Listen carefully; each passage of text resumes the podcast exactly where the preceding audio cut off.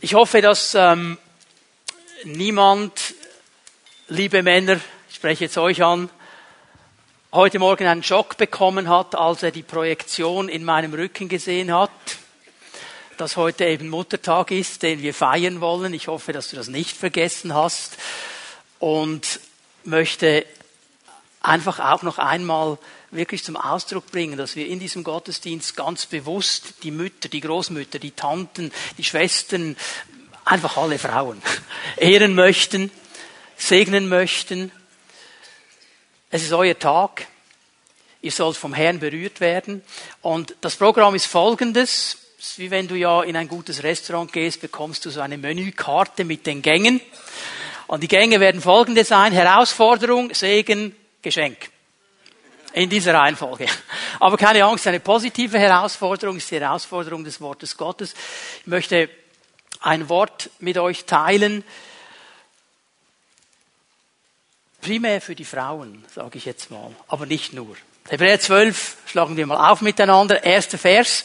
Hebräer 12, Vers 1. Hebräerbrief ist ein ganz interessanter Brief. Es ist ein Brief, der geschrieben ist in eine Situation hinein, wo die junge Gemeinde so die ersten Widerstände erlebt hat, die ersten Widersprüche erleben musste, so die erste leichte Verfolgung aufgrund ihres Glaubens ist gekommen. Und sie reagieren so, wie der Mensch in so einer Situation im Normalfall reagiert. Er will wieder zurückgehen, er sagt, okay, ich fahre ein bisschen runter, nicht so extrem, vielleicht wieder zurück zur alten Religion, weil sie gemerkt haben, wenn ich zurückgehe zur alten Religion, ist kein Widerstand mehr da. Und sie waren dran, so gewisse Glaubensinhalte aufzugeben, einfach, dass der Widerstand weggeht. Und in diese Situation hinein wird dieser Brief geschrieben. Und der Schreiber des Hebräerbriefs, er will einfach ermutigen, er will klar machen, bleib dran, bleib dran. Trotz Widerstände, bleib dran. Und er bringt uns hier in äh, Kapitel 12 ein Bild. Ich werde es mal anlesen, Vers 1. Wir sind also von einer großen Schar von Zeugen umgeben, deren Leben uns zeigt, dass es durch den Glauben möglich ist, den uns aufgetragenen Kampf zu bestehen. Mal so weit. Vielleicht denken jetzt die einen, okay, ist Muttertag, ist wirklich Muttertag, jetzt spricht er von Kampf scheint irgendwo gar nicht so zusammenzugehen. Das ist eher so eine Männersache. Er spricht vom Kampf des Glaubens hier und das ist nicht nur Männersache, das ist Sache jedes Nachfolgers Jesu, weil er Widerstände erlebt. Und das Bild ist ein ganz interessantes. Er spricht ja hier von einer großen Schar von Zeugen. Und diese große Schar von Zeugen soll etwas bewirken in uns. Und er nimmt Bezug auf all die Glaubenshelden des Alten Testamentes, die er in Hebräer 11, also im Kapitel vorher, beschrieben hat. All diese Männer und Frauen, diese Heldinnen und Helden Gottes, die mit Gott durch alle Widerstände hindurchgegangen sind und uns vor Augen gemalt werden, sie sind diese große Schar von Zeugen und sie wollen uns immer wieder ermutigen und uns eines klar machen, es ist möglich, in diesem Kampf des Glaubens zu bestehen. Egal wie schwierig das es wird, egal was für Umstände um uns herum sind, egal was die Widerstände sind, es ist möglich, in diesem Kampf des Glaubens zu bestehen. Und darum, deshalb, weil das so ist, wollen auch wir, wie Läufer bei einem Wettkampf, mit aller Ausdauer dem Ziel entgegenlaufen. Wir wollen alles ablegen, was uns beim Laufen hindert, uns von der Sünde trennen, die uns so leicht gefangen nimmt. Also das Bild, das uns hier vor Augen gemalt wird, ist das Bild eines Wettkampfes. Und Menschen, die Jesus nachfolgen, die mit ihm leben wollen, sie werden als Läufer beschrieben, die in einem Laufwettbewerb drin sind. Sie rennen auf ihrem Lauf des Lebens, sie rennen in ihrem Glaubensleben vorwärts. Sie sind Läufer in einem Wettkampf. Und dieser Wettkampf, der uns hier gezeigt wird, da geht es nicht um einen Sprint. Es geht nicht darum, dass du so für 20 Sekunden deine ganze Kraft aufwendest und deine ganze Kraft hineinlegst und dann ausgepowert bist, aber jetzt musst du auch nicht mehr weiter. Der Wettkampf und der Lauf, der hier beschrieben ist, ist ein Marathon. Es gibt Menschen, hier, die sind seit 30, 40, 50 Jahren mit Jesus unterwegs. Das heißt, du bist seit 30, 40, 50 Jahren in diesem Wettkampf. Und dann musst du deine Energie einteilen. Und da musst du einen langen Atem haben, um ans Ziel zu kommen. Das ist das Bild hier. Er sagt, wir sind in diesem Wettbewerb drin und er will unsere Aufmerksamkeit so auf eine, ein Umfeld eines Stadions lenken mit einer schönen Rennbahn und auf der Seite sind überall diese Tribünen. Und auf diesen Tribünen, mit einem wunderbaren Blick auf diese Rennbahn, sind eben all diese Glaubenshelden. Und diese Glaubenshelden, die sind nicht vergleichbar mit einer durchschnittlichen Pfingstgemeinde in der Schweiz. Eine durchschnittliche Pfingstgemeinde in der Schweiz, das ist manchmal sehr leise, fragst du dich, sind die Leute überhaupt noch da? Schlafen sie noch oder schon wieder? Da musst du dir vielleicht eher so die Situation vorstellen, als eBay Meister geworden ist, so vor ein paar Wochen, okay? Da wird gecheert, da wird gejubelt, da wird ermutigt, da wird gerufen, da werden Fahnen geschwungen, da wird die Leute sind richtig Fans. Sagen, hey Matthias, komm, durchziehen, durchziehen, durchatmen, noch einmal. Silas nicht aufgeben. Silvia, wow, wow, wow, wow, wow. Und die sind völlig dran. Coole Sache, oder? Und weißt du was? Die ermutigen dich und mich. Die rufen dir und mir zu, weil wir sind jetzt im Moment in diesem Lauf drin. Die da oben, die wissen genau, um was es geht, weil die haben ihren Lauf schon vollendet. Und darum wissen sie, wir brauchen Ermutigung. Darum rufen sie uns zu. Und wenn du so auf dieser Laufbahn bist und du siehst sie und du hörst sie, dann denkst du, ja, das ist eine coole Sache. Da ist irgendwo David darunter, da ist irgendwo Josef noch drunter, Deborah ist da, Jael sind da, all die Leute sind da, coole Sache. Aber es ist so einfach eine Masse, die da steht. Und jetzt stell dir mal vor, du bist eben dran, wieder so auf die lange Gerade zu kommen, die Tribüne vor dir, und plötzlich steht jemand aus dieser Tribüne auf, er geht an den Rand und er kommt herunter zu dir.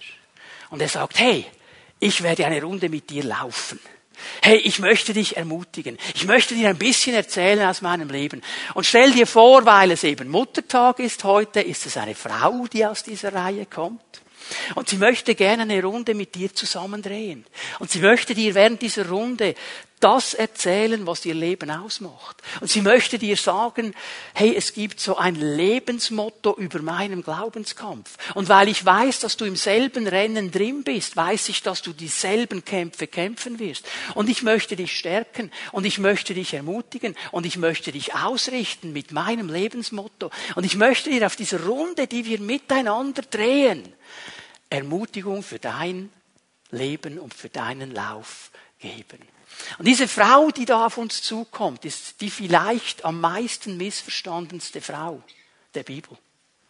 Es ist Maria, die Mutter Jesu. Was wurde aus dieser Maria schon alles gemacht? Und vieles geht weit über das hinaus, was die Bibel sagt.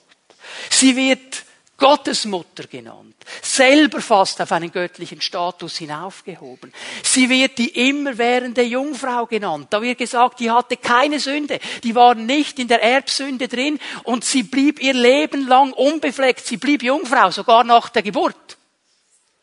Man sagt, sie ist die Mediatrix, die Mittlerin der Gnade. Sie vermittelt die Gnaden von Gott. Sie vermittelt zwischen dem zornigen Gott und weil sie eine Mutter ist, versteht sie uns und darum kann sie vermitteln. Ich glaube, Maria, die würde sich fünfmal drehen im Grab, wenn sie diese Dinge hört.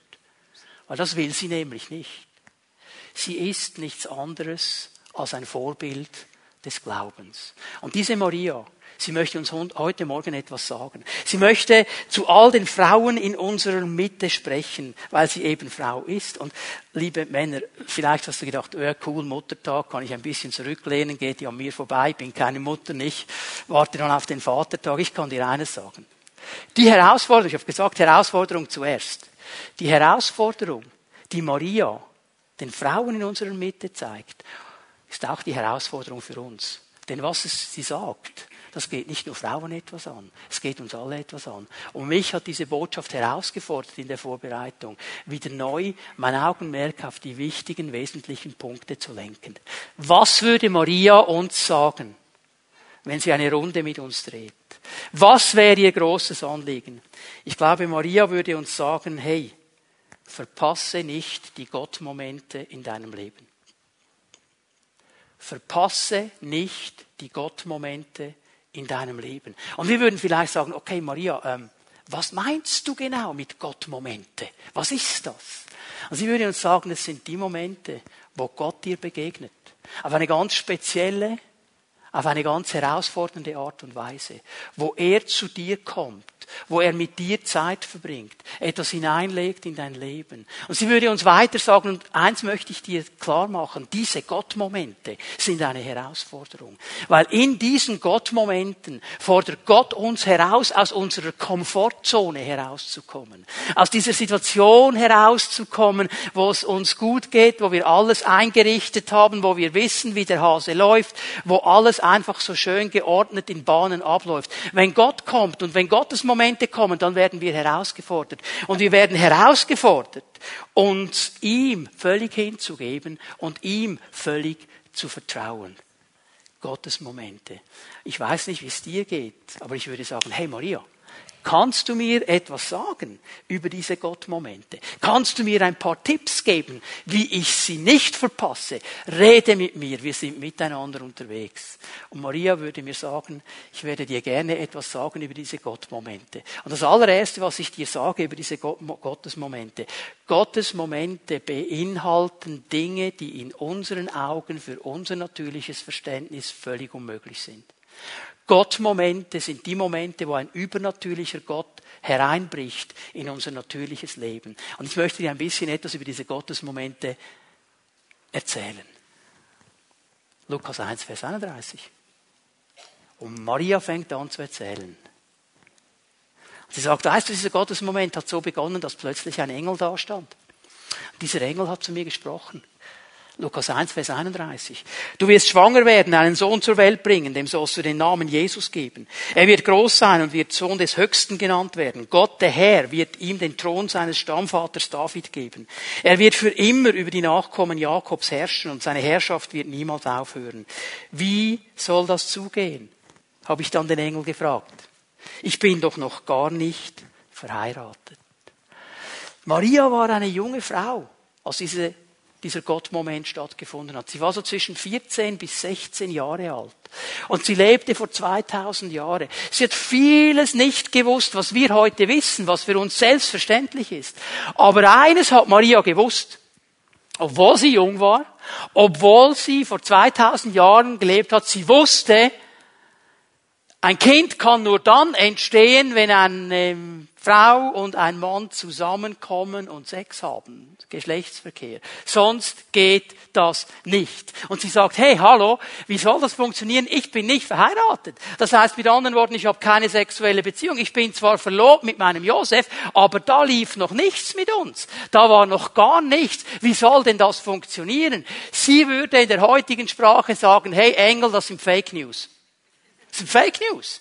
Entspricht nicht den Fakten, kann nicht funktionieren. Schau, auch heute noch, wir haben uns ja so viel eingebildet und wir wissen, wie es geht und Einfrieren von Eizellen und so weiter und pipapo. Aber auch heute noch kann kein Kind entstehen ohne einen Mann. Du musst nicht körperlich mit ihm zusammen sein, aber du brauchst etwas von ihm. Ohne geht's nicht. Verstehen wir? Das hat sie gewusst. Und wir leben heute in einer Gesellschaft, wo die Erkenntnis zunimmt, zunimmt, zunimmt. Wir wissen so viel. Man sagt, hey, alle zwei Jahre verdoppelt sich die Erkenntnis, die Dinge, die wir wissen. Und weißt du was? Das ist unser großes Nachteil gegenüber Maria. Wir wissen heute so viel, dass wenn Gott in einem Gottmoment zu uns kommt und uns herausfordert mit etwas, das das Natürliche übersteigt, dass wir sagen, hey, da habe ich zu wenig Fakten, da muss ich zu mehr wissen, da kann nicht gehen, meine Erkenntnis sagt mir etwas anderes und das Gesetz sagt dieses und die Überzeugung sagt das und wir fangen an, Gott zu reduzieren auf die Größe unseres Verstandes. Und Gott kann nur noch das sein, was uns unsere Erkenntnis sagt. Und Gott kann nur noch das bewegen, was irgendein Wissenschaftler herausgefunden hat. Das ist unsere große Herausforderung, dass wir in solchen Momenten völlig gebunden sind in all den Dingen, die uns so logisch erscheinen und so klar erscheinen und völlig vergessen, dass ein Gott, der über dem Natürlichen steht, weil er übernatürlich ist, uns besucht und uns etwas sagt. Maria hat verstanden in dieser Situation, ich muss meine natürliche Erkenntnis auf die Seite legen und ich muss diesem Gott einfach vertrauen. Anders kann es nicht gehen. Leute, wir müssen nicht alles verstehen, um Gott gehorsam zu sein. Wir müssen nicht zuerst alles bis ins letzte Detail verstanden haben. So viele Leute sagen, ja, ich kann erst glauben und gehorsam sein, wenn ich bis ins letzte Detail alles wissen kann. Sonst geht nichts. Das stimmt nicht. Gott kann nur tun, was ich verstehen kann. Das wäre dann deine Überzeugung und du reduzierst Gott noch einmal auf die Größe deines Verstands und du machst dich selber zu Gott, weil du definierst, was möglich ist und was nicht möglich ist. Aber wenn Gott Gott ist, wenn Gott Gott ist und wenn er dir dann wieder die Dinge zeigen, die du nicht verstehst, weil er Gott ist und weil er das tun kann. Wunder geschehen da, wo wir Gott Gott sein lassen. Weil Wunder können wir nicht machen, aber er kann. Und wir können erwarten, dass er in unserer Mitte solche Dinge tut. Es geht darum, ihn Gott sein zu lassen. Und weißt du was? Jesus hat das, was seine Mutter gelernt hat, in seiner Lehre aufgenommen. Markus 10, Vers 27. Er hat oft diese Situationen erlebt. Und einmal sagt er hier zu seinen Jüngern, ha, bei den Menschen ist das unmöglich, ja. Natürlich gesehen, unmöglich. Aber nicht bei Gott. Denn für Gott ist alles möglich. Was machst du in einem Gottesmoment, wenn er dir begegnet? Wenn er dir das Übernatürliche zeigt? Das, was in deinen Augen unmöglich ist. Tust du es auf die Seite, sagst Fake News, meine Fakten sagen etwas anderes? Oder reagierst du so wie Maria? Weil Maria wird uns jetzt etwas Zweites sagen. Sie wird dir sagen, und wenn der Gottesmoment kommt, und wenn Gott dir etwas, was in deinen Augen unmöglich ist, zeigt, dann gibt es nur eine richtige Reaktion. Und die richtige Reaktion in einem Gottesmoment ist zu sagen, ja Herr. Ja, Herr. Das ist die einzige Reaktion. Schau mal, Vers 38, Lukas 1. Da sagte Maria, ich bin die Dienerin des Herrn. Was du gesagt hast, soll mit mir geschehen. Und hierauf verließ sie der Engel. Was du gesagt hast, dein Wort, auf dieses Wort werde ich bauen. Ich sage ja, Herr. Ich weiß nicht, wie es geschehen soll. Ich weiß nicht, wie es du genau machen wirst. Aber ich sage ja, Herr. Ich bin deine Dienerin und ich werde deinem Wort gehorsam sein. Hey, sie hat viele Fragen, sie hat vieles nicht verstanden. Aber ihr Glauben, ihre Hoffnung war da. Und sie sagte, ich glaube diesem Gott. Wenn er A sagt, sagt er auch B. Er wird mich da durchbringen. Überleg mal die Situation dieser jungen Frau. Sie lebt in diesem kleinen Dorf Nazareth. Das war zu diesem Zeitpunkt ein kleines Dorf. Jeder kannte jeden. Man kannte einander in diesem Dorf. Und jetzt überleg dir mal, wie sage ich es meinen Eltern? Hey Mami, Papi, bin im Fall schwanger. Cool, oder? Und die Eltern sagen, ja, Mama, was, was, warst du mit Josef? Was ist los? Sie sagt, nein, nein, nein, nein, der Herr macht's, der Engel hat mir gesagt. Und die Eltern haben sofort gesagt, Halleluja, preis den Herrn. Vergiss es. Wie hat sie es ihrem Verlobten gesagt? Ähm, Übrigens, Josef sind da miteinander am Spazieren, nicht? Genießen den Sonnenuntergang. Er freut sich schon auf die Zeit, wo sie dann immer zusammen sein werden. Sie schaut ihn an und er denkt, jetzt kommt irgendwie ein, irgendwie ein Liebesspruch oder so. Sie sagt, du übrigens, Josef, ich bin schwanger. Hallo, wer war es? Wo ist der Kerl? Nein, nein, nein, nein, nein, nein. Der Herr, der Heilige Geist hat's gemacht. Ja, und Josef hat gesagt, ja, ja, das kannst du mir andere erzählen, oder? Und wisst ihr was in diesem kleinen Dorf? Gab es auch Rabbis, gab es Schriftgelehrte, gab es Pharisäer. Und die haben den Laden geschmissen. Und denen zu sagen, ich bin übrigens schwanger und es war der Herr, es ist der Heilige Geist, ich habe nichts damit zu tun. Die werden sagen, ja, ja, wir wissen genau, was wir zu tun haben. Du bist schwanger und du bist nicht verheiratet. Steinigung.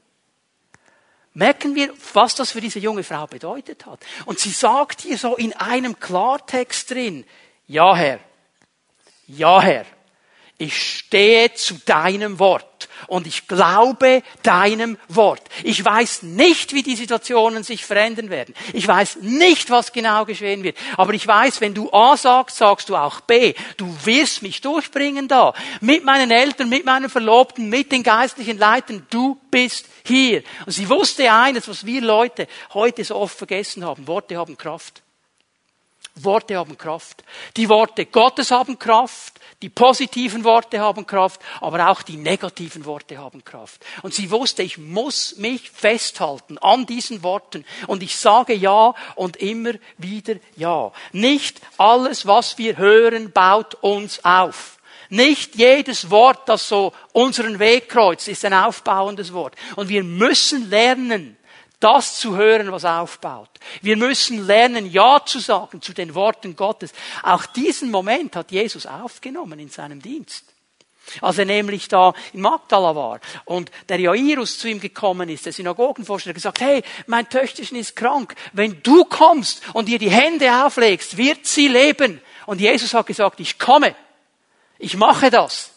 Und sie sind unterwegs und auf dem Marktplatz, wo diese riesen Menschenmenge um Jesus war, weil die wussten, Jesus ist ein Heiler, Jesus ist ein Rabbi, Jesus ist ein genialer Typ, die waren alle da. Und plötzlich berührt ihn jemand, diese Frau mit der Blutkrankheit. Sie wird geheilt. In der Zwischenzeit kommen die Knechte des Jairus und sie sagen, Jairus, schlimme Sache, Tragödie die Tochter ist tot. Sie ist gestorben. Jairus, du musst den Meister nicht mehr mitbringen. Du musst höchstens noch ein paar Klageweiber organisieren. Mehr musst du nicht mehr machen. Es ist zu spät. Es ist vorbei. Und jetzt steht etwas Hochinteressantes in Markus 5, Vers 36. Markus 5, Vers 36. Und die neue Genfer Übersetzung übersetzt das nicht korrekt. Jesus hatte zugehört, sagt sie. Stimmt nicht. Hier steht im griechischen Text etwas ganz anderes. Hier steht, er hat hinweggehört. Er hat auf die andere Seite gehört. Er hat die Worte überhört. Er hat diesen Worten keine Bedeutung geschenkt. Er hat nicht zugehört. Jesus macht etwas, was in unserer Gesellschaft nicht nett ist, nicht freundlich ist. Wir haben heute das Gefühl, wir müssen jedem und allem zuhören. Wir müssen jedem unser Ohr leihen. Jesus sagt, muss ich nicht. Weißt du, was ich mir so bildlich vorstelle, wie das war? Die kommen mit einer Krise an. Oh, Tragödie, schlimme Sache. Tochter gestorben, Jairus. Jetzt machen wir Staatstrauer. Ah, oh, schlimme Sache. Und Jesus steht auf der anderen Seite und macht, nein, nein, nein, nein, nein, nein, nein, nein, nein, nein, nein, nein. Er entscheidet sich nicht hinzuhören. Aber er dreht sich um zu Jairus und er sagt ihm, Jairus, Jairus, du brauchst dich nicht zu fürchten. Glaube nur. Im griechischen Text vier Worte absolut stark. Keine Angst, glaube nur. Keine Angst, glaube nur. Und Jesus zeigt uns hier etwas. Die Worte dieser Knechte haben Angst aufgebaut in Jairus. Sie haben Angst aufgebaut. Und er konnte nicht mehr glauben. Und Jesus sagt, hey, Jairus, du hast ein Glaubensstatement abgeliefert. Du hast mir gesagt, meine Tochter ist krank, wenn du kommst und ihr die Hände auflegst, wird sie, soll sie leben. Und ich habe gesagt, ich mache das. Was hast du gesagt, Jairus? Leg die Hände auf und sie lebt. Du hast nicht gesagt, sie ist nur krank, du hast nicht gesagt, sie ist tot, du hast nur gesagt, Hände auflegen und sie wird leben. Und das ist immer noch so. Egal, ob sie krank ist oder egal, ob sie tot ist, ich bin der Herr. Verstehen wir? Wir müssen uns nicht alles anhören. Maria hat das gewusst. Maria hat gewusst, dass sie den Worten Gottes ihre Aufmerksamkeit schenken muss. Und sie wusste noch etwas. Und das hängt zusammen mit dem dritten, was sie uns sagt über diese Gottesmomente. Sie sagt, Gottesmomente sind Türöffner für den Segen Gottes. Sie sind Türöffner. Aber wenn die Türe offen ist, hindurchgehen müssen wir. Sie ist zwar offen, aber durchgehen müssen wir. Und sie wusste, es braucht diese Entschiedenheit, es braucht diese Klarheit, es braucht diesen klaren Blick. Wir brauchen immer wieder eine klare Entscheidung, das Gute, den Segen, der auf der anderen Seite liegt, für uns in Anspruch zu nehmen. Das heißt, ich höre nicht allem zu. Das heißt, ich werde auch nicht mit allen Leuten zusammen sein. Ich werde gewisse Grenzen ziehen. Und Maria macht etwas ganz Interessantes. Denkt daran, 14 bis 16-jährige junge Frau. Sie geht so schnell wie möglich aus Nazareth weg. Sie geht weg aus ihrer Umgebung, weg von den Nachbarn, weg von den Leuten, die nicht verstehen, was hier abgeht, und sie sucht die Nähe ihrer Cousine Elisabeth. Diese Elisabeth ist nämlich zu diesem Moment auch schwanger. Und sie geht zu dieser Cousine, macht sich auf den Weg. Und diese Cousine Elisabeth, sie trägt Johannes den Täufer in sich, auch ein Kind der Verheißung. Und die Bibel sagt das so genial, als sie von Maria von weitem sah, hat das Kind gehüpft. Da war der Heilige Geist da und das Kind hat gehüpft in ihrem Leib. Und unter dem Einfluss des Heiligen Geistes fängt diese Elisabeth, diese Cousine, laut an zu schreien. Steht wirklich im griechischen Text, sie schrie laut diese Worte. Maria kommt von weitem und die schreit los. Und sie sagt, Lukas 1, Vers 42, kannst du es nachlesen, Du bist die gesegnetste aller Frauen und gesegnet ist das Kind in deinem Leib. Meine Güte, was wurde aus diesem Vers alles gemacht? Und so weit von dem entfernt, was Elisabeth hier unter der Salbung des Heiligen Geistes wirklich tut. Weißt du, was Elisabeth tut? Sie zitiert das Wort Gottes. Weil beide Aussagen, gesegnet unter den Frauen und gesegnet die Frucht eines Leibes, ist alttestamentliches Zitat. Gesegnet unter den Frauen ist aus Richter 5, Vers 24, wo äh, Jael so genannt wird. Du bist gesegnet. Warum ist sie gesegnet? Weil sie etwas getan hat für das Volk Gottes, für das ganze Volk. Sie stand auf als Richterin und hat gekämpft, dass das Volk frei wird. Und 5. Mose 28, Vers 4, dieser große Segen für das ganze Volk, wenn sie dem Wort Gottes treu bleiben, wenn sie dem Bund Gottes treu bleiben, ist genau diese Ansage, dann wird das Kind in deinem Leib gesegnet sein. Was ist der Punkt hier? Elisabeth hat nicht gesagt, Maria hat den Platz Nummer eins unter allen Frauen, die jemals gelebt haben. Sie hat nicht gesagt, Maria ist die Beste und die Größte und die Heiligste und die weiß ich was. Top of the crop. Niemand wird so weit draufkommen. Maria ist es, hat sie nicht gesagt. Sie hat gesagt, das Volk wird gesegnet werden. Das, was Maria mit ihrem Ja sagen, mit ihrem Glauben, mit ihrem Annehmen, dass Gott das Unmögliche möglich macht, getan hat, hat sie nicht für sich getan und für ihre Position, sondern für das ganze Volk. Und weißt du was? In diesem Volk sind wir mit eingeschlossen. Weil durch sie kam Jesus auf diese Welt. Durch sie kam der Messias. Durch sie kam der Erlöser. Und weil dieser Erlöser am Kreuz gestorben ist, können wir heute frei sein. Darum sind wir ihr dankbar. Und darum sagen wir, sie ist ein Vorbild des Glaubens. Aber sie ist eine ganz normale Frau.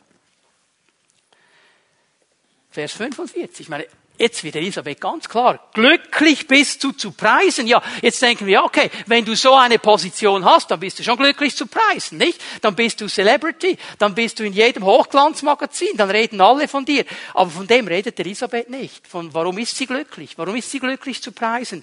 Weil du geglaubt hast. Darum bist du glücklich. Du hast geglaubt. Darum bist du gesegnet. Denn was der Herr dir sagen ließ, wird sich erfüllen. Schau mal, jede Frau und jeder Mann braucht Ermutigung. Wir brauchen Ermutiger an unserer Seite.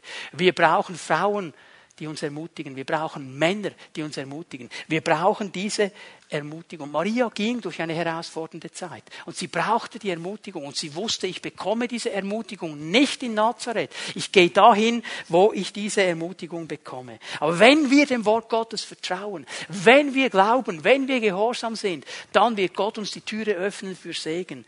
Auf der anderen Seite des Gehorsams liegt immer der Segen Gottes. Auf der anderen Seite des Gehorsams liegt immer der Segen Gottes. Ich muss zuerst den Schritt des Gehorsams tun, aber dann liegt der Segen Gottes für mich bereit. Und Maria ehrt Gott mit Glauben und Gehorsam. Und weißt du was? Auch das wurde zu einem Lebensprinzip. Das war nicht ein Moment. Ja, die war gar gut drauf an diesem Tag. Das Lebensprinzip.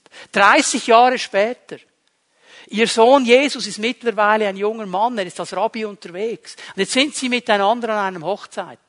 Jesus ist da mit seinen Jüngern, Maria ist da. Und jetzt passiert etwas ganz Schreckliches. In der damaligen Zeit ein absoluter No-Go.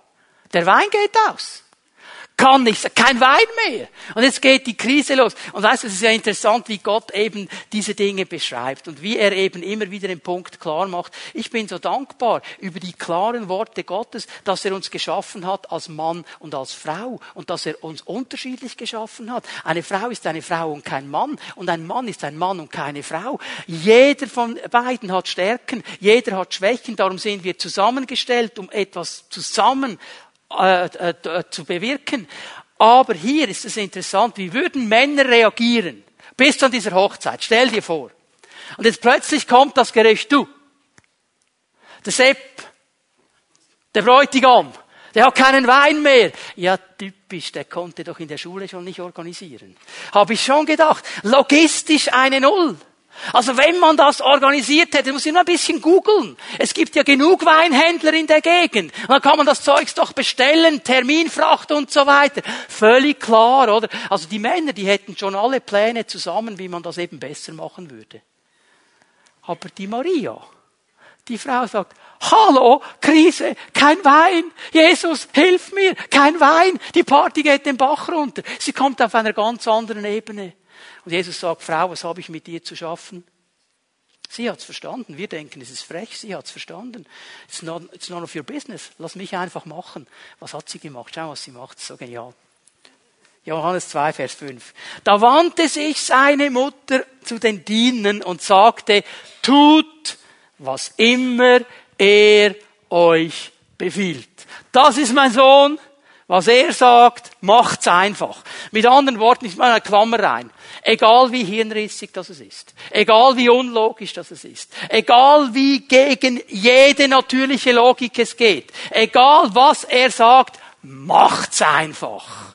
Glauben und Gehorsam. Weil sie wusste, mein Gott kann aus Wasser Wein machen. Ich freue mich mal auf den Wein, den werden wir im Himmel probieren.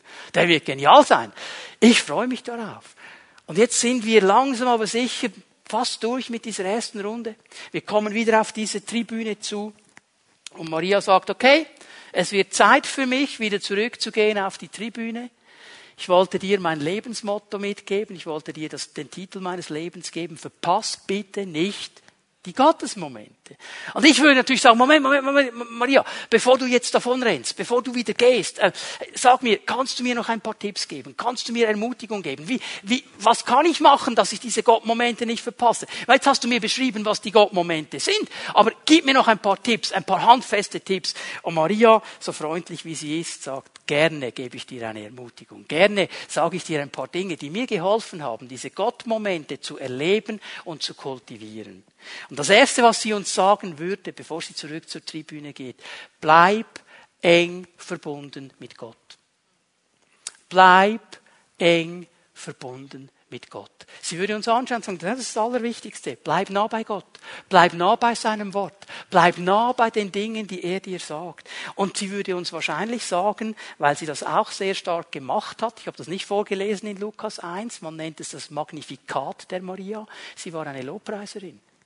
Und sie würde uns sagen, ein guter Weg in die Anbetung, in die Nähe Gottes zu gehen, ist Anbetung, ist Lobpreis. Und weißt du, was ich so schätze an Anbetung, was mir gefällt an Lobpreis? Du kannst überall anbeten.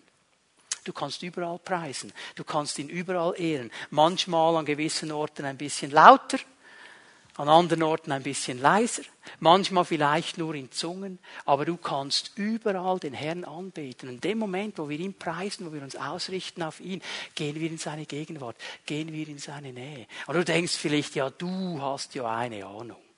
Du hast eine. Wie soll ich anbeten, wenn du die Berge siehst, die ich noch zu bügeln hätte zu Hause? Alle schmeißen mir einfach das Zeugs hin. Ich sehe nur noch Berge und du redest von Anbetung. Jawohl, genau in diesem Moment könntest du Folgendes machen. Du könntest das Bügeleisen nehmen. Du könntest anfangen zu bügeln. Du könntest auf die Berge von Wäsche schauen und du könntest singen. Die Berge verkünden, er ist Herr. Und plötzlich bekommen die Dinge eine andere Position. Ja, ja, okay, okay, okay. Und wenn ich dann die Scheiben putzen muss, diese dreckigen Dinger von oben bis unten in meiner Wohnung, weil mein Mann das so wollte. Sieht cool aus, hat er gesagt, putzen darf ich. Ganz einfach. Du kannst auf deinen Schemmel stehen, Create in me a clean heart. Oh, oh God. Und du kannst sagen, Herr, die Scheiben sind nicht so wichtig, die mache ich jetzt sauber, aber mein Herz. Und dann bist du in seiner Gegenwart und in seiner Nähe und beim Rasenmähen und überall. Du kannst ihn anbeten. Maria hat das verstanden. Maria wusste, ich muss nah bleiben bei ihm. Sie wusste, ich muss Beeinflussungen abschalten aus meinem Leben. Ich muss zur Ruhe kommen. Ich muss ihn hören. Und mitten im größten Trubel. Schau mal, Lukas 2, Vers 16 wird uns hier beschrieben. Da war ein Trubel, da war ein Kommen und Gehen. Die Weisen aus dem Morgenland waren da, die Hirten waren da. Irgendwo Jesus in der Futterkrippe, der Stall, ich weiß nicht, Esel war drin, Kuh war drin, was auch immer noch drin war. Da war ein Riesenzeugs drin. Und jetzt kommen all die Leute, die geben sich die Klinke und die sagen die verschiedensten Dinge über diesen Jesus und die Verheißungen und Anbetung und so weiter. Vers 19, Lukas 2. Maria aber prägte sich alle diese Dinge ein und dachte immer wieder darüber nach. Sie bewahrte diese Dinge in ihrem Herzen. Und weißt du, wenn hier steht, sie dachte immer wieder darüber nach, zeig mir etwas. Die hat nicht alles verstanden. Die hat nicht verstanden, was die Weisen genau wollten. Und was der andere noch gesagt hat, die konnte nicht alles gleich einordnen. Aber sie hat gewusst, der Herr spricht, der Herr spricht. Und ich bleibe dran. Und ich beschäftige mich. Und wenn ich zum Wort komme, dann bin ich nahe bei ihm, weil er ist das Wort. Und ich frage nach. Und ich will verstehen. Und sie blieb nah bei ihm. Und Maria würde uns etwas Zweites noch sagen. Sie würde sagen, hey, halte nicht nur fest am Herrn. Bleib nicht nur eng verbunden mit ihm. Halte fest an deiner Lebensberufung. Halte fest an deiner Lebensberufung. Und wir müssen neu verstehen, dass diese Frau durch viele Kämpfe ging. Vieles wird uns in der Bibel nicht beschrieben. Da schweigt die Bibel über lange Jahre hinweg. Aber stell dir mal vor, wir wissen, sie ging zurück nach Nazareth. Und ich glaube, sie hatte zu kämpfen mit ihrer Berufung. Weil in Nazareth wusste jeder, ja, der Jesus ist der Erstgeborene von Maria. Aber er ist nicht der Sohn von Josef. Das wussten alle in diesem Dorf. Das ist nur der Stiefvater. Da ist irgendwas krumm im Leben dieser frommen Tante. Irgendwas ist da nicht gut. Die hat gekämpft. Und ich kann mir vorstellen, dass sie vielleicht zwei, dreimal gesagt hat, Herr, hättest du es nicht anders machen können? Hättest nicht über Josef laufen können, dann wäre die Sache klar. Dann müsste ich nicht mehr kämpfen. Und sie hatte sicher Momente, wo sie drauf und dran war, in diesem Kampf ihre Lebensberufung nicht mehr zu sehen, die Vision über ihrem Leben nicht mehr zu sehen, zu vergessen, was der Herr getan hat. Weil das ist das Erste, was uns abhanden kommt, wenn wir kämpfen, dass wir die Sicht nicht mehr haben für das, was Gott eigentlich über unsere Leben ausgesprochen hat. Und darum ist Gott dir immer wieder begegnet. Und darum kann sie sagen, halte fest an deiner Lebensberufung. Lukas 2. Wir gehen noch einmal da hinein. Schauen, wie Gott das gemacht hat. Simeon kommt zu ihnen. Simeon, dieser Mann Gottes, ein Mann geführt vom Heiligen Geist, sagt die Bibel. Also was er hier gemacht hat, war nicht seine Idee. War nicht sein Gedanke. Er war geführt vom Heiligen Geist. Er ging geführt vom Heiligen Geist an diesem Tag in den Tempel, als Maria und Josef Jesus darbrachten. Und er nimmt diesen Jesus und er nimmt ihn auf den Arm und er betet und sagt, jetzt kann ich sterben, denn du, Herr, hast mir verheißen, dass ich das Heil Israels sehen werde. Jetzt habe ich es in meinem Arm. Das ist der Messias. Jetzt kann ich in Ruhe gehen. Du hast die Verheißung erfüllt. Und dann dreht er sich um und er fängt an, die Eltern zu segnen. Und dann in Vers 34. Er fängt an, die Eltern zu segnen. Und plötzlich in dieser Segnung der Eltern dreht er sich zu Maria. Und er spricht zu ihr. Und er sagte, er, dein Sohn, ist dazu bestimmt, dass viele in Israel an ihm zu Fall kommen und viele durch ihn aufgerichtet werden. Er wird ein Zeichen sein, dem widersprochen wird. Ich weiß nicht, ob wir diese Prophetie möchten. Weiß nicht, ob wir diese Prophetie möchten. Ein Zeichen, dem widersprochen wird. Äh, an, an dem werden viele zu kommen. Okay, zwischendrin, einige werden noch aufgerichtet, ein bisschen Ermutigung, okay. Also, die Prophetien möchten wir nicht. So sehr, dass auch dir ein Schwert durch die Seele dringen wird, aber dadurch wird bei vielen an den Tag kommen, was für Gedanken in ihren Herzen sind. Und er hat noch einmal diese Lebensberufung der Maria auf den, auf den Podest genommen und gesagt, Maria, du bist berufen, diese Rolle einzunehmen. Das ist nicht immer leicht. Da werden einige Leute das überhaupt nicht sehen. Die werden dir widersprechen und deinem Sohn widersprechen. Aber da gibt es Leute, die werden aufgerichtet werden, die werden hören, die werden gesegnet werden. Jesus wird immer teilen. Und das war auch im Leben von Maria so. Und wir müssen immer wieder darum kämpfen, unsere Lebensberufung, die Vision, die Gott über dein und mein Leben gesprochen hat, nicht loszulassen, nicht fahren zu lassen. Hör mal, wenn Gott zu dir gesprochen hat, egal ob das vor 20 Jahren, vor 40 Jahren, vor 60 Jahren war, diese Berufung hört nicht auf, bis du zu ihm gehst. Und wenn er nichts ändert, dann bleibst du in dieser Berufung drin und dann bleibst du an dieser Lebensberufung dran und dann sagst du nicht, ich bin zu jung oder ich bin zu alt oder zu blöd oder zu weiß ich was, sondern sagst einfach, ja Herr, Gottes Moment ist gekommen, du hast gesprochen über mein Leben, ja Herr, weiß ich, wie es geht? Nein, keine Ahnung, aber du weißt es und ich muss dir vertrauen und das lerne ich von dieser Maria. Und ich möchte dir sagen, mit Paulus, so wie er es dem Timotheus gesagt hat, Erinnere dich an die Gabe Gottes, die in dir ist und entfache sie neu zum Leben. Es gibt Menschen hier und du hast in diesen Widerständen, in diesen Kämpfen, in diesen Frustrationen losgelassen, was Gott dir gegeben hat. Und er sagt dir heute Morgen, halte fest an deiner Lebensberufung. Und es ist nicht deine Sache einzuordnen, was dran ist und nicht dran ist. Es ist nicht deine Sache zu sagen, was gut wäre und was nicht. Ich bin der Herr. Du hast gesagt, du willst mir dienen. Das ist deine Lebensberufung. Geh und tu. Amen. Dann sagt er noch etwas. Und dann, wenn du Gott, an Gott festhältst, wenn du an deiner Lebensberufung festhältst, dann bitte suche die Beziehung zu Menschen, die dich ermutigen. Such die Beziehung zu Menschen, die dich ermutigen. Weißt du, ich musste auch meine Stadt verlassen. Ich musste auch zu Elisabeth gehen. Ich musste mich trennen von Menschen, die mir den Glauben weggenommen haben. Und ich musste hingehen zu Menschen, die mich ermutigt haben. Und ich möchte dich ermutigen. Mach dasselbe. Such Menschen in deinem Umfeld, die dich ermutigen, die dich aufbauen. Lukas 1, Vers 56. Maria blieb drei Monate bei Elisabeth. Die ersten drei Monate war sie bei Elisabeth, war sie nicht zu Hause in Nazareth. Und Maria hat sie aufgebaut, äh, Elisabeth hat sie aufgebaut, hat sie ermutigt, hat ihr gesagt, komm, das ziehen wir durch. Und hör mal noch einmal, ich wiederhole mich, aber das ist so wichtig, jeder von uns braucht Ermutiger. Jeder braucht Ermutiger. Und schau, darum Darum werden wir nicht müde zu betonen, wie wichtig das ist, dass du Teil einer Pfimi at Home Gruppe wirst. Dass du dich in einem kleinen Umfeld wöchentlich mit Menschen triffst. Da, wo diese Ermutigung sein kann. Da, wo dieses Aufbauen sein kann. Da, wo wir Verständnis füreinander entwickeln und miteinander vorwärts gehen. Wo wir einander nicht niederreißen, sondern aufbauen. Wo wir sagen, jawohl, cool, der Herr hat zu dir geredet. Komm, wir glauben, wir beten mit dir. Wir kämpfen mit dir. Wisst ihr, mir ist so aufgegangen, eine gesunde Gemeinde ist groß und klein. Huh?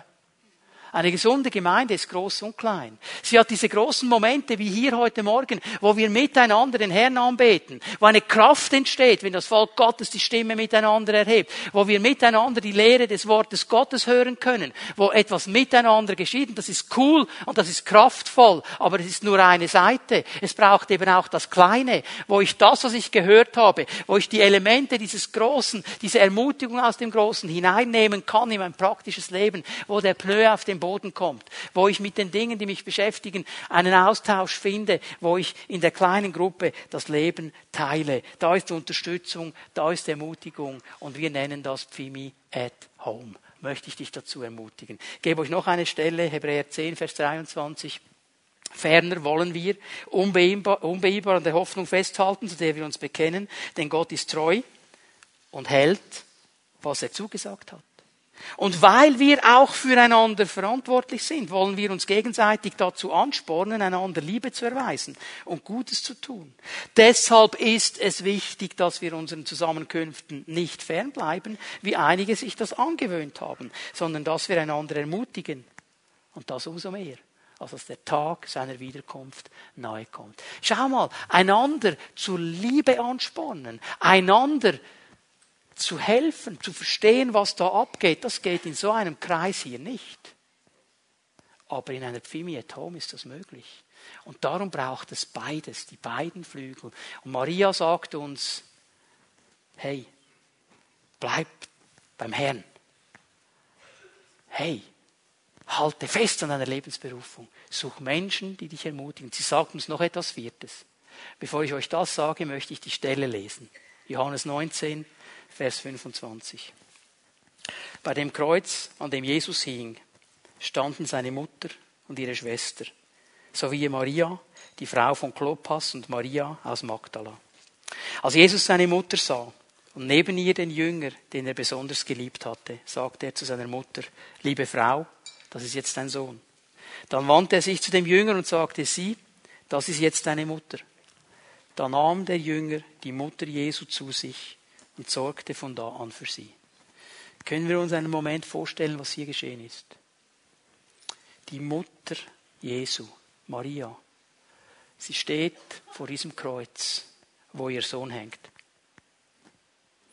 brutal ausgepeitscht, blutig, zerschlagen, mit einer Dornenkrone.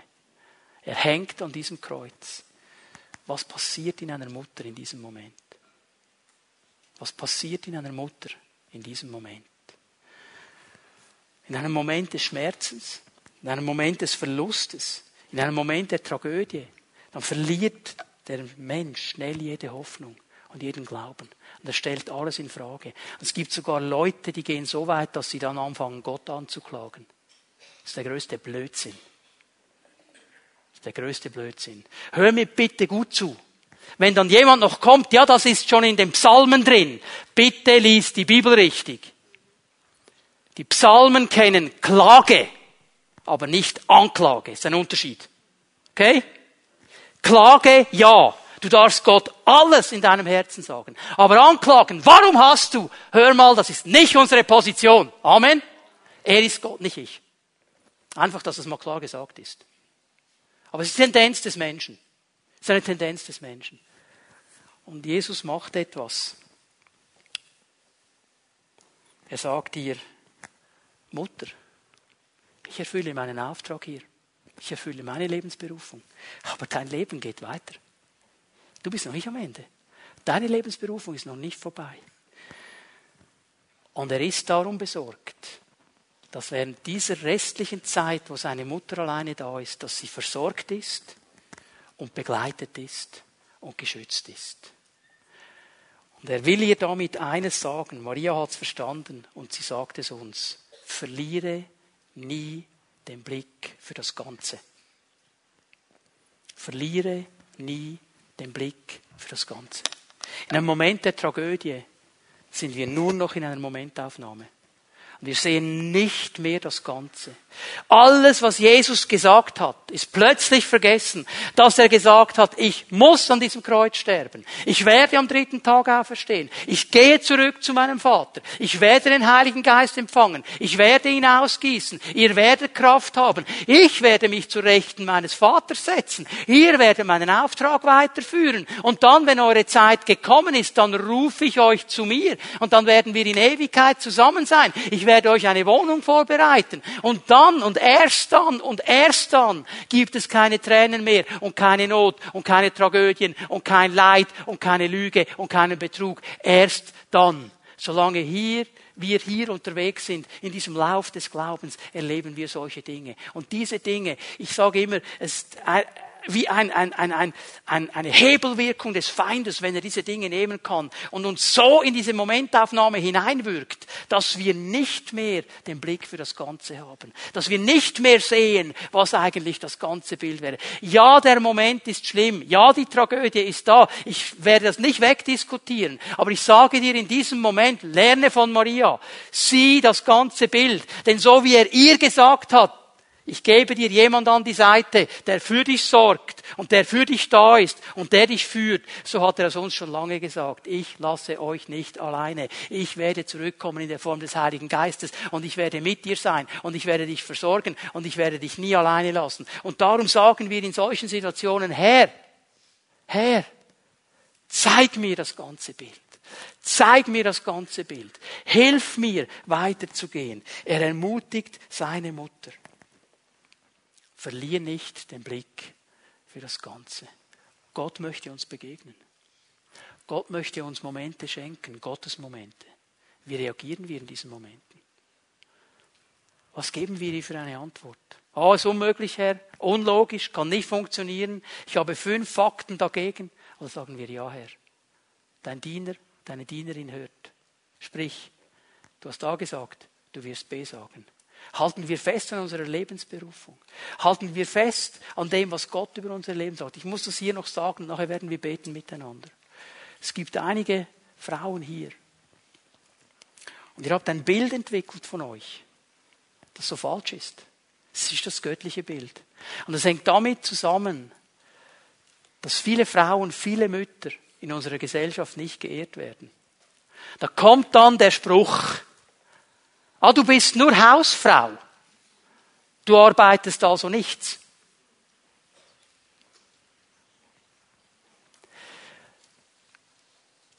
Wenn mitten in der Nacht das Nachtessen im Rückwärtsgang wieder rauskommt, was schreit das Kind?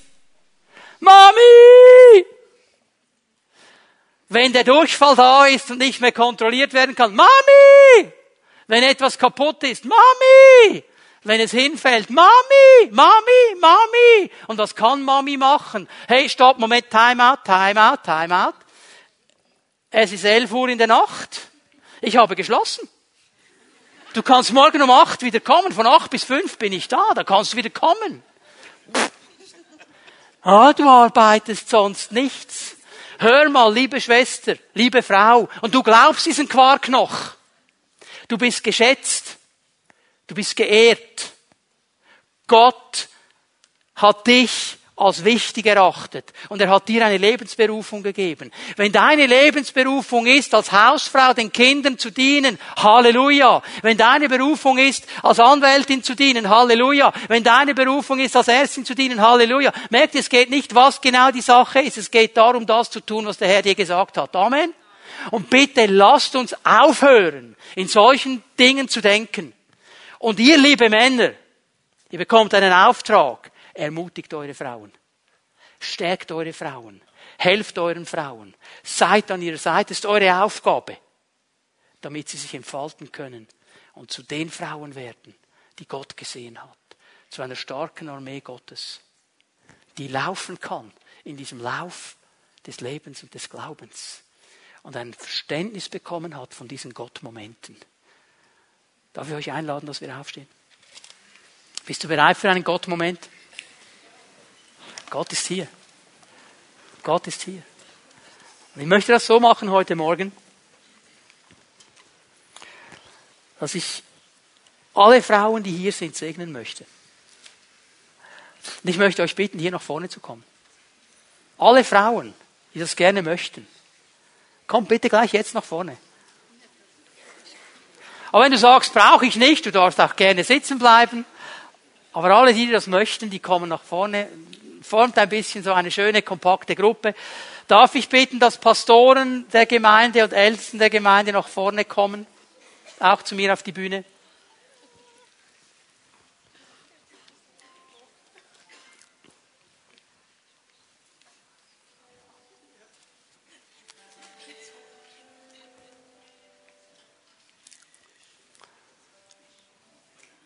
So, haben wir alle Frauen in der Nähe?